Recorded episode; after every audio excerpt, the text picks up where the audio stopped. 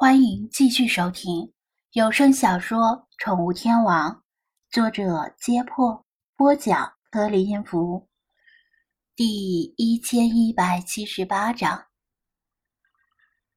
张子安顺着星海的目光望去，只见那个冲浪者似乎没有离水上岸的意思，但是也没有出现危险的迹象。星海，你说那个人可能遇到危险？他问道。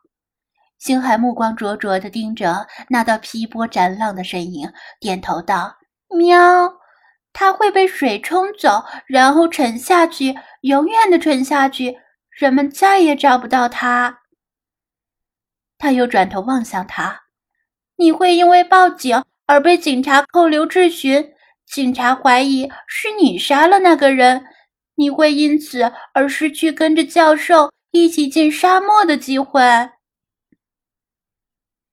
说到这里，星海又望了一眼远处的旅行车。张子安心中一凛，他知道星海不会开玩笑，更不会拿这种事开玩笑。既然他说冲浪者会遇到生命危险，就一定是即将发生的事儿。按照星海的描述，冲浪者会被海水卷走，甚至连尸体都找不到。由于此地找不到其他目击者，他会因为报警而被埃及警察当作杀人嫌疑犯扣留，不知道要被关押多少时日。但卫康的科考队显然不能为了等他这个编外人员而错失时机，于是他们会自行进入沙漠，这是很有可能的。埃及警务系统已经腐烂到根里。不能指望他们有多么的尽责。不仅如此，星海似乎言犹未尽，还保留了一些事情没有说出来。既然他不说，肯定有不说的原因，他也就没有再追问。而且他心知肚明，星海没说出来的事儿，肯定是更糟糕、更可怕的事儿。科考队甩下他进入沙漠，是否？能够平安的走出来。星海瞥向旅行车的那一眼，是在看水。这几天，菲娜似乎有意无意的开始对科考队的行程计划感兴趣。其他精灵肯定不会，但他是否会跟着科考队一起进入茫茫沙漠，然后有去无回呢？一系列不堪设想的事情都起源于此时此地。当然，张子安有选择，他可以选择掉头就走，装作没有看见这个冲浪者。反正冲浪者现在好端端的，暂时没有遇到危险。只要他不去报警，就不会发生后面那一系列的事情。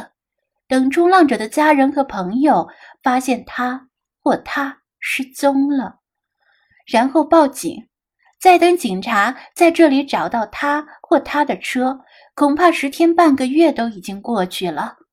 毕竟埃及没有遍布大街小巷的监控摄像头，连红绿灯都屈指可数。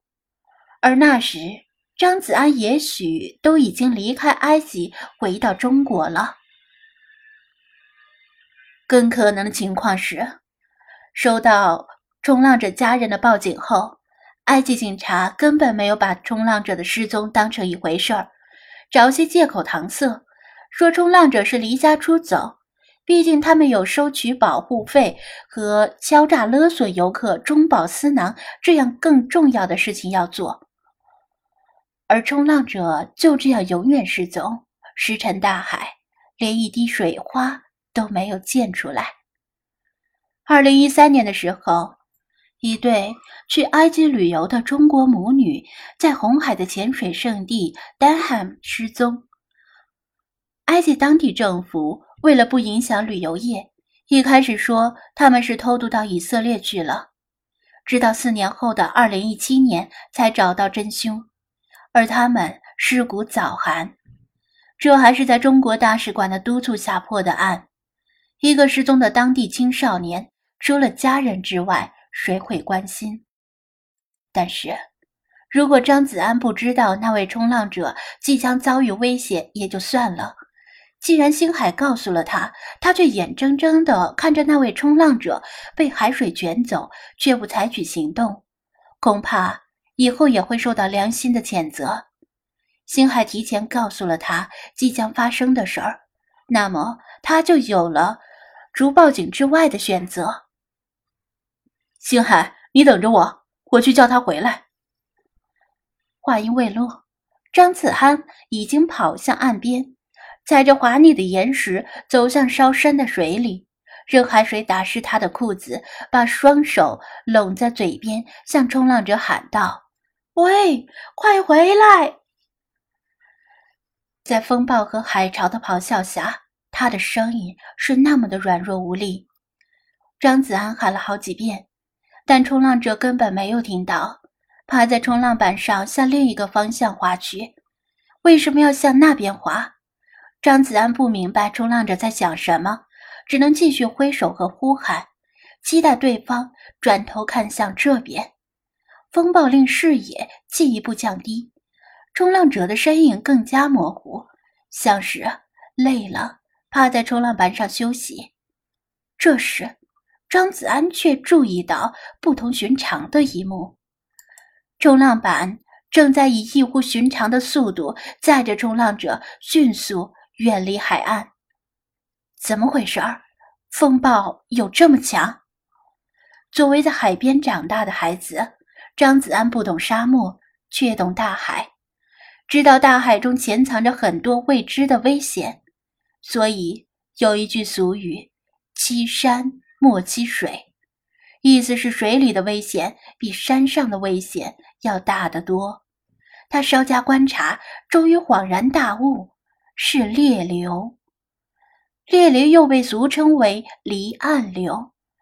海边溺水的情况有百分之八十至百分之九十都是由这种臭名昭著的暗流引发的。顾名思义，离岸流就是往大海的方向涌去的暗流。这种暗流往往隐藏在水面之下，从水面上几乎看不出任何端倪。不过，离岸流也并非毫无特征，在海岸边，如果大部分区域风起浪涌，而有一片区域却平静的异乎寻常，那这片区域的水下很可能潜藏着凶猛的离岸流。但是人们往往看到平静的水域，会本能的觉得安全，特意去那片海域下水游泳，可能就会因为准备不足而酿成悲剧。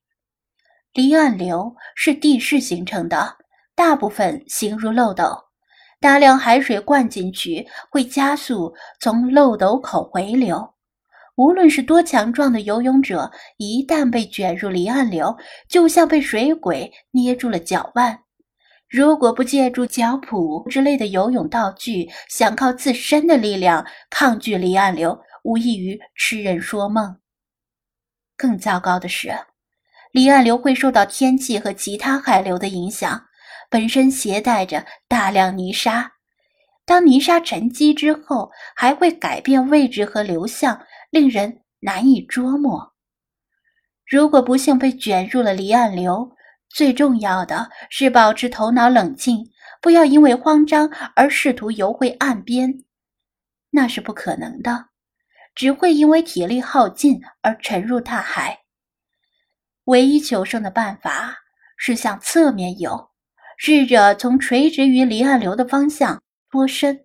当然，这个机会也是相当渺茫，因为离岸流有时候会有上百米宽，很难一直把握住方向。张子安此次来马赫鲁根本就没有打算下水游泳，肯定不会带着胶蹼。他要是一冲动跳进海里，估计。也会是同样的下场。